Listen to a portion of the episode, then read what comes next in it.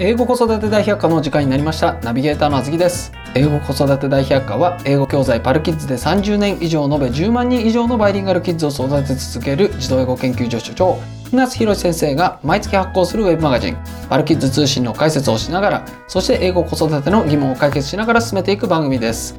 バイリンガル育児をしているママさんパパさんはもちろんこれから英語教育を始めようと思っているけれど何からやればよいのかどうやったら子供をバイリンガルに育てられるのかお悩みの方にお聞きいただきたい番組となっております。本コンテンツはポッドキャストで毎週木曜日に配信をしております。Apple Podcast、Google、Anchor、Amazon Music、Spotify 自動英語研究所公式サイトからお聞きいただけます。またパルキッズ通信は自動英語研究所のウェブサイトパルキッズ .co.jp からご覧いただけますのでぜひご一読ください。ご意見ご感想はメールアドレス podcastpodcast.parkids.co.jp までお寄せください。ということで先生今回もよろしくお願いいたします、はい、パンドラ。パンドラですよね、うん、まあ、ね、えー、前回からね、の引き続きなんですけれども、うん、パルキッズ通信5月号バイリンガル対モノリンガル、はいはい、カルプレベルの国語力の有無がキーワードというこれの後編ということですね、はい、まあ、前回はねそのバイリンガル対モノリンガルの話があって、う。ん、圧倒的にバイリンガルが勝ちだよねというお話があったんですけれども、うん、やっぱあれだよね。セミリンガルとかダブルリミテッドがさそうなんですよ。だからモノリンガルよりね、はい、低く見られてるわけだよ。そうですよね、うん、はい、ただただあの先生前回の最後にね、この「パンドラの箱」モノリンガルこれ全員 CALP レベルなの？っていうところなんですけども。なんか全員 CALP レベルであってほしいんですけども。だって母語ですよ、うん、いや母語なんだけど、ね、母語ですよ。仮にも、うん、で、日本人はほらやっぱ明治からさ頑張ってこの文科省もねいろいろやってきてその日本人の学習レベルは高いなんて言われてるんだけども。そうですよ。識字率だって高いですよ。まあね。識字率で読めればいいってことじゃないよなまあまあまあまあ、うん、だからカルプは読めればいいってもんじゃないから。確かに、うん、学習言語だからつまりアカデミックなその知的格闘ができるかっていうところだよね。先生これまたちょっと話変わるんですけれども、うん、言語によって、うん、そもそもカルプレベルがなに達してない言語とかもあるんですよね。まあだからそれはあるから、はい、だからその何？その母語で母語に語彙がないとかね、はい、そうですよね、うん、だから日本語もまあ日本語はそうとは言い切れないけども日本語は相当高いんじゃないんですか？まあだけど中国語からのこの輸入相当したよね、はい、概念をさ。そうですね。でその後西洋からどんどんどんどん輸入してその日本語に訳で新たな明治期の人たちが作ったやつが今度また中国とかお隣の国とかにこうやって輸出されてってみたいな、はい、だからやっぱ言葉っていうのは語彙っていうのはとても重要であることはまあもちろんなんだけどもそれは流動的なんだよ。いろんな国の間行ったり来たりしながらね。はい、うん、でただやっぱしこのあずきさんさっき言ったみたいにさその母語で母語でその高等教育ができない言語っていうのはまだあるね。うん、だ日本語はねあの日本語だけでその高等教育までできる、まあ、限られた言語のうちの一つであるからそこはもうすごいこう恵まれてると思っていいんだけどもただしみんな高等教育の学習に耐えられるほどのおつむを持ってんのかっていう ビクスじゃねえのっていう話。まあもともとおつむはあったんですよね。うん、まあおつむはあるんだけども、はい、おつむの良し悪しの話をしてるわけですよ。ね。そう、はい、で例えばだよ。あの日本語の国語の話をする前に日本あの英語の話をするとさ、はい、英検だったらまあ1級とか、まあ、準1級の上位とか1級レベル1級取れるだけの英語力があれば、まあ、カルプだと認定されるそうですよね。カルプ認定でしたよね。そう。じゃあ例えばだよ英検に相当する日本語検定っていうのがあったとして、はい、日本人の高校生はみんな1級取れるかね？だ英検のも問題がね1級の問題が全部日本語に訳されてたとしてそれで、まあ、軽く1級クリアするぐらいの英語力というか日本語力あるかね？うんちょっとなんかそう言われるとちょっと難しいかもしれないです、ね、うん、例えば健康保険制度に関して、はい、あのこれを続けるべきなのかそれとも皆保険はやめるべきなのかえーと、意見を述べようって言われるわけよ。これあの一級の面接なんかで出てくるからね、はい、これに対してズバッと答えを言えるかね。これカルプで求められる能力だそうですね、うん、でそうするとなんか甚だこのね不安だよね。ちょっと不安です、ね、ちなみに英検英語だとさ日本人だと英検準1級レベルとか、まあ、持ってるのは0.5%だから高校3年生でね、はい、だから、えっと、200人に1人なんだよ。英語力で置いてカルプに達してるのは。はい、で2級で 1.7%2 級だとカルプまだだよね。うん、だから日本人はもう0.5%しかない。で12級へと20%ぐらいなんだけども残り3級ってことはつまり、えー、日本人の、えっと、7割ぐらいはまあ、英語においては全くダメであると、はい、ということは言える。はい、でじゃあ国語、まあ、センターでっていうかそのえ国語はなんだっけ？あの共通テスト？国語も今あれも55%、ね、55点ぐらいだね。でセンターの時が6割ぐらいなんだけども、はい、でそれで原告だけ見たとしてさそれで何、はい、その6割とか55%でさそれカルプって言えんの？ってことなんだよ。まあ、あのこれ一概に言えないですけれども、うん、そのいわゆる共通大学入学共通試験、まあ、もしくはセンター試験ですね、うん、センター試験の時が英語が準1級ぐらいのレベルだったじゃないですか、うんうんうん、じゃあ国語ももしかしたらですよ、うん、そのぐらいのレベルだと考えると、カルパしてない人たちが相当いるはずだけど、ね、結構いますよね。でこれがそのなんだその新井さんっていうねここ何度かこうあの引き合いに出してるけれどもその AI とその教科書を読めないあの話があったでしょ、はい、ベストセラーになった本なんだけどさ、はいはい、でこれ見ていくとさやっぱしこのなんつうのかな？例えばアレックス問題つながるんだけども、はい。うん、アレックス問題あれ、まあ、これもパルス見てくださったら分かるけどもさ中学生の平均正答率が38%なんだよ。要するにあの主主語と述語の関係が分かってないんだよ。あうん、あの文の構造が理解できてないんだよね。でもちろん語彙がないと。例えば相性っていう語彙が理解できてないと。相性ってニックネーム、ですね、うん。はい、でだけどもニックネームっていう語がもしあの語彙になかったとしても文の構造を見ればどういう役割を果たしてるか分かるはずなんだよ。はい、だけどなんと多くの学生がニックネーム、まあ、相性っていう、ね、語彙をなかったことにしてみて読んでしまうんだよ。あだから構造を理解してたら正しい答えに結びたどり着くんだけどもそのに相性っていう語をなかったことにしちゃうっていう。見なかったことにしちゃう。見なかったそう。見なかったことにしちゃったらどうにもなんないじゃん。どうにもなんないですね。そう。だこういうね学生方これってさあの幼児がやるのと同じだよ。そうだからタバタバコはタバコはごご遠慮くださいの遠慮くださいのくだまで読めないとタバコは5歳なんだよ。はい これと同じレベルのことを中学生高校生がやってんだよ。カルプレベルですかこれ？ちょっと箱を閉じましょうか。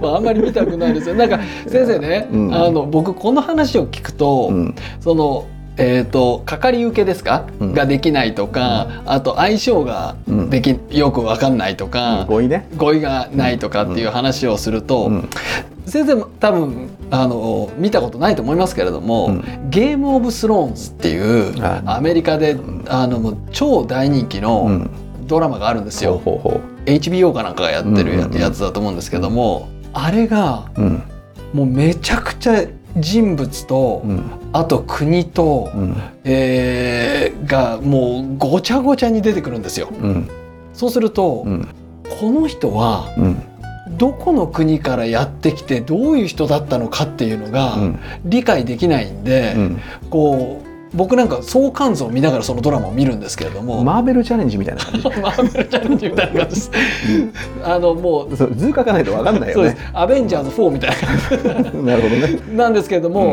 ん、そういうのは本当にこの子たちは分からないっていう。いやだからさ あずきさんね、はい、相関図を書こうと思って理解しようとしてればいいのよ。いいですよね。だけど、ね、なんか知んないけどもあのカット・ザ・チェイスっていう感じで もう分かりやすいところだけでいいと。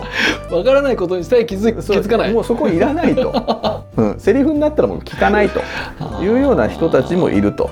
でちなみにだよ、はい、そのさっきほらこれ何？日本語のさ、まあ、英検の準1級レベルと、まあ、1級レベルとさ、はい、日本語の国語の何、えー、センターの55点っていうのは比較できないじゃん。比較できないですね。そう単純に比較できないんで、はい、ひょっとすると日本語の国語の問題がすごい難しいのかもしれない。もちろんです、うん、はい。ということでちょっと調べてみたんだよ。あえ 調べたんですか、うん、そう、はい、そしたらニックネームっていうさ、はい、そのまあ、語彙だよね、はい。相性という日本語に相当相性に相当するニックネームっていうのは、はい。あのフリクエンシー、まあ、コカっていうのがあるんだけどもこれ皆さんもあの COCA で検索するが出てくるけどもはい。そこでニックネームのフリクエンシーを調べたらね6455位なんだよ、ほう。ん、要するに1位がほら「あ」で次が「ザ」ででそれで「オブで」で続いていくこのはいはいはい。フリクエンシーっていうのがあるんだけども、はいで大体戦後ぐらいまでフリクエンシーのリストで戦後ぐらいまで知ってるとまあまあなんとなくこの英語がわかるみたいなね。でそれの6455位。で英検で言うとね12級とか2級レベルぐらいじゃないかな。ああそうですね。はい。そのぐらいの単語数であれば。いやなんか今うなずいてるけどはい。これってすごい重要なこと言ったよね。え？要するにはい。日本人のはい。相性日本人が相性っていう語彙を持ってないと高校生が多いと、はいはいでその相性っていう語彙は、はい。英検で言うと2級レベルなんだはい、あ ってことは日本人のあ カルプカルプカルプじゃない。そう日本人の国語力は2級レベルなんだよ。語彙で言うとね。あともうちょっと。そう。あとでこれちなみにもうちょっとね落としめるとね。あ ちょっと落としめるそのんですか？2級とかっていうのは、はい。セファールねあのヨーロピアンスタンダードがあるでしょ、あれに参照すると、A2 とか B1 なのよ。はい。A2B1 っていうのはねあの挨拶ができるとか自分の知ってることに関してなんか話ができるとかうん。っていうレベル、要するにあの知らないトピックに関しては一切話ができないし、はい。えーあとはその、まあ、ざ雑談もできないレベルなんだよね。例えば保険に関して話できないしだからし昨日見たテレビに関して話できるのよ。はい だけど あの自分のね専門のこのことはいなんかを詳しく人に説明する能力なんていうのは全然も持ち合わせてない。つまりそれがだからあの、まあ、セファールでいうとだからカルプっていうのはええっとね B2 から上なんだよね。英検準1級から1級っていうのは B2 から上なんだけどもだからそのよくて B1 で止まってるんだよ。ってことはカルプじゃないんだよ日本人の英語力の話じゃないよ 国語力だよ。ってことはですよ先生、そのダブルリミテッドいたじゃないですか、うん。そのどっちも、うん。あの生活言語レベルあのの BICS になって。る BICS レベルの、うん。えーバイバイリンガルがダブルリミテッドがいましたけれども、さらにその下にうん、ビクスレベルのモノリンガルっていう 新たな人々がそいるってことですうか？いるんだよ。恐ろしいですね。少な。からずの人数がいるんだよ。おそらく想像するにあの、これねちなみにねえっとなんだっけな日本人のおそらくね15%から20%ぐらいはその出読書じゃ、まあ、要するによ読みに問題があるっていう小学生とか中学生がね、あうん、って言われてるんだけどもって言われてるんだけども、はい。それにプラス 10%20% だから日本人の30%からだ3人に1人以上ぐらいは CALP 高校3年の段階で身につけてないんじゃないかな。あー、うん。もうそしたらですよ。うん。せめてですよ。うん。そのまあ英語は置いといたとしてうん、母語に関しては CALP レベルそうなんだよね。いきましょうよ。じゃないと、そのダブルリミテッドのバイリンガルにも勝てないってことですよね。そうだよ。だからダブルリミテッドのバイリンガルさ笑ってる場合じゃないんだよ。じゃないんですよね、これさらにその下にいるかもしれない。せせめてちょっとちゃんとしたモノリンガルになりましょうよ。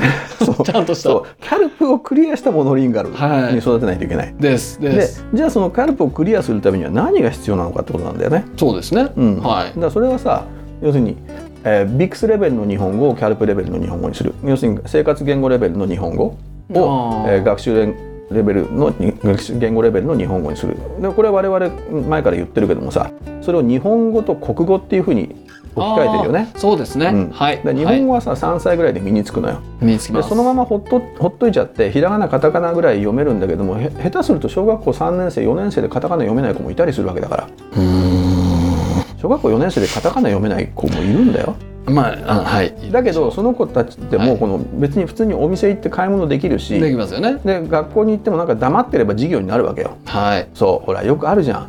参加することに意義がある。頑張ることに意義がある。ね。あだから最近では何？頑張ったことを認めてもらえない学生がその学時にねじ込むみたいだけどね。なんで F 食らったんだっつって。いやそれは君の書いたそのレポートが全部コピペだからだよ。って言ってもいや頑張ったじゃないですか。っていうさ。じゃあそれそのモンペじゃなくてモンチャじゃないですか。もんちゃでももんちゃがまだ直接言ってくんだったらいいけども、はい。もんちゃでラチアがねえとモンペが来るわけだ。よもうね。怖いですね。いや怖い。だからこの人たち親も子も含めて両方ともビクスじゃねえの？っていうっていうのが まあ。意外といるんじゃないのっていう。はいはい、うん。じゃあだからなんなんとかしましょう。なんとかしてほしいです。そう。はい。で要するにだから日本語は喋れるんだけども、うん。その国語レベルが身についてない。はい。十分な知的格闘ができる国語レベル国語力が身についてないと、はい。だから国語力をしっかりと、まあ、担保できるように確保すればいいわけよ。育てればいいんだよね。そうですはちなみにさあのバイリンガルでさその英語でカルプ国語は日本語はビクスみたいのいるんだよ。い英語がカルプで日本語はビクスがいるんですか？いるんだよ。あの俺もほら大学戻ってやってるとさはこのまあ英語はサラサラサラっと喋るしなんかこう言ってるけどもやっぱしね母語の日本語が弱いとその理解力が弱いんだよね。いだから英語力はあってそのまあ普通にだからネイティブ並みの発音といろんなこと喋れるしなんか聞きかじって知ってんだけども説明してもさ分かってくれない子がいるのよ。はでこう見るとやっぱしさ母語である日本語の日本語においてあのビクスではダメだなと。日本語においてカルプ身につけないとどうにもなんないんじゃないのかって思っちゃうね。特に日本で生活するんだったらだよ。あはい。例えばその何インターナショナルスクール行ってる人がもうアメリカで生活するわっていうんだったら全然いいと思うんだよ、はい。英語のカルプがあれば、ね。日本語はビクスでもね。はい。うん、であの L2 でだから例えばその何？移民なんかの場合にさその現地語の英語がもうあのカルプに達してればさ母語は本当生活言語レベルでも全然いいと思うんだよ、はい。ただ多くの日本人は日本で生活するわけだよなそうですね。でそうすると日本語でのカルプっていうのを身につけてないと厳しいなっていう感じがする。そうですね。それはそうですよ、共通言語ですもんね日本語は。でそうすると何かさやっぱ重要なのがさ英語はもちろんのことだけどもそれ以前の話として国語じゃねえのっていう。うーんなんだよ。そうですね。まあ国語力を上げていきましょうと。そう。いうことですね。うん。はい。だやっぱ国語力が低いと結局他の教科の勉強もできないわけでしょ、ああ、そうですね。これもだからね何度も言ってるけどもさ、はい。その風桶理論ですね。風桶理論でさ、はい。で散々言ってるんだけどもだから日本の教育っていうのはやっぱりこの下からさらにうん一番下にこう見据えてそこから落っこちないようにしてるわけよ。うーん。だからその何筆算とか漢字書き取りばっかりしやらさないんだけどもさ。はい。でそそうするとなんかそればっかしやってるとさなんか勉強してる気になるんだよ子供たちは。はあはあはであの従順だからそれ言われたことをやってればいいと。あはい、うん、で知的格闘力なんか全然身につくどころかうん。語彙も豊かにならないし理解力も増えないままえっと漢字の書き取りと漢字と筆算だけができる子が大量に育ってると。うーん。うん、でこの辺がだよこの辺がはい。もうそのさっき言ったみたいなさ大学入学共通テストの点数が55点、うん。でひょっとして日本人のもう高校生の3分の1ぐらいはビクスじゃねえかっていう日本語力においてっていうようなゆえんだよな。これ先生、うん。あのまあ日本語で、うん。えーカルプに達してる子もいれば、うん。ビクスのままの子もいるわけじゃないですか。うんうんでも学校では、うんえーその両者はうん同じこ授業を受けてるわけじゃない。ですか。うんこれどこでカルプとそのビクスの枝分かれが始まるんですかね。もそうう簡単な話い一番わかりやすいのは、うんそれがね目に見えてくるのが小学校3年生とかだよね。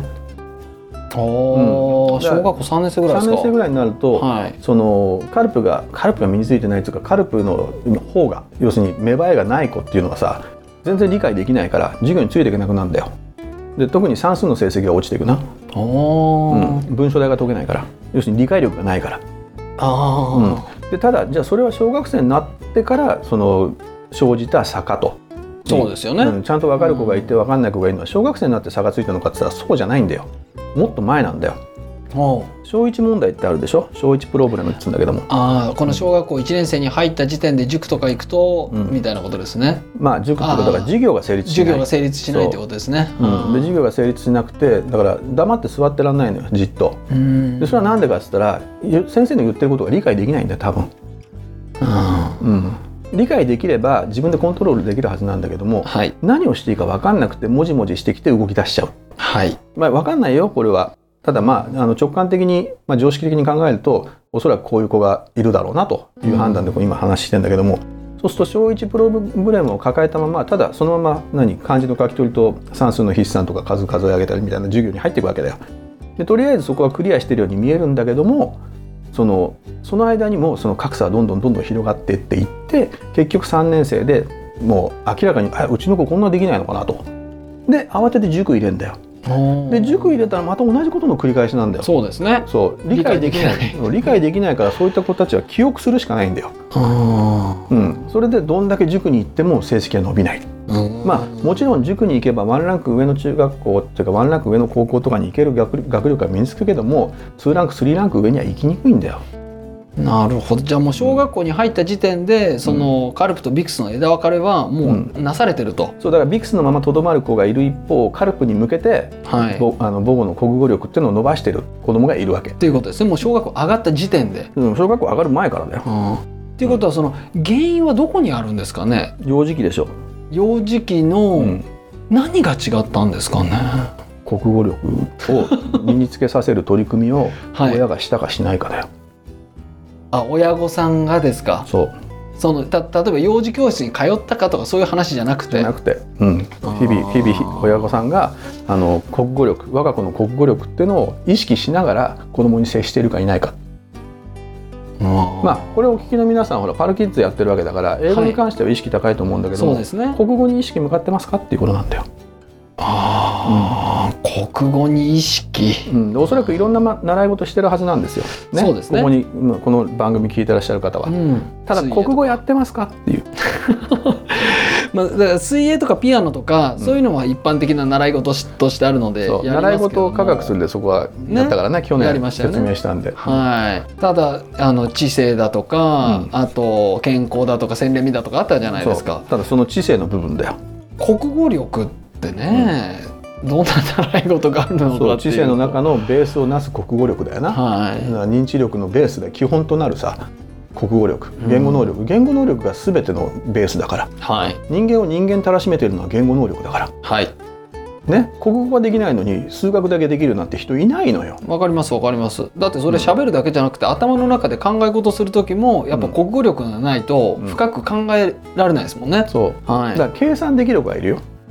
計算できるかね。計算早くいるね、はい、いますただ計算なんかだったら電卓でできるんだようん、コンピューターでできるんだよ。そうですね。早いってことを考えるとそうですよね。だけど国語はコンピューターじゃできないんだよ、はい、だからそこがやっぱ人間が人間としてあの能力を開発すべきジャンルであると、はい、でそれをちゃんとやってますか？クエスチョンマークっていうことだね。それが今回のパル2のねこの最後こうやってクエスチョンマークで終わっちゃったらいけないのか いけないですよ、パンドラの箱開けっぱなしにして そのままじゃあって感じだよね。まあそうですよね、うん、国語力を伸ばす取り組み。そう。はい、うん、まあ頑張って。ちょっと待ってくださいよ。はい、うん、あのまあこの辺りはね、あのパルキッズ通信を読んでいただそうそう、パルツ読んでもらってね。ね。あ、ちなみに、今月号だけじゃなくって、うん、ここ何ヶ月かの号、結構国語力っていうのが出てくるので、うん。うん、あれ何だったっけな？どうすればよかったんだっけな？もしくはあの今回からねポッドキャスト聞き始めてる方とかはぜひパルキッズ通信遡っていただければなんとねちょっと調べてみたら、はい、あの過去1年とか1年半ぐらい調べたら、はい、パルキッズ通信なんだけど半分英語は半分なんだよ。英語半分国語半分みたいな感じなんだよね、うん、あれこれでよかったっけな？と思いながら。もうあの英語もさらにその半分はあの言語学みたいな。言語学。来月分もちょっとまた言語でやるんだけど。な何か問題あります？かいやいやいやねその幼児の英語教育に関しては。ほらあのね学習エンターテインメント教育エンターテインメント、あ教育エンターテインメント、ね。うん、はい。あのパルキッズ通信は教育エンターテインメントというあのキャラクターになりました英語子育て、まあ、英語と子育てのね、うん、両方に関してこう、楽しく話していきましょうっていう。それの延長でこのねポッドキャストが。英語子育て大学もあるわけだから、はい、ありますから。皆さんあのちょっとねパンドラの箱を開けて辛いものを見たりもしますけれども、うん、あのエンタメですからね。そうそうそう、はい、あのたまに出てくる怖いのはお化け屋敷だと思って楽しんでいただければと思います、うん、ただお化け屋敷に住んでるのかもよ。先生ありがとうございました。はいありがとう。英語子育て大百科は、ポッドキャストで毎週木曜日に配信をしております。Apple Podcast、Google、ヒマラヤ、アンカー、Amazon Music、Spotify 自動英語研究所公式サイトからお聞きいただけます。ぜひサブスク登録をして毎回お聞きいただけますと幸いです。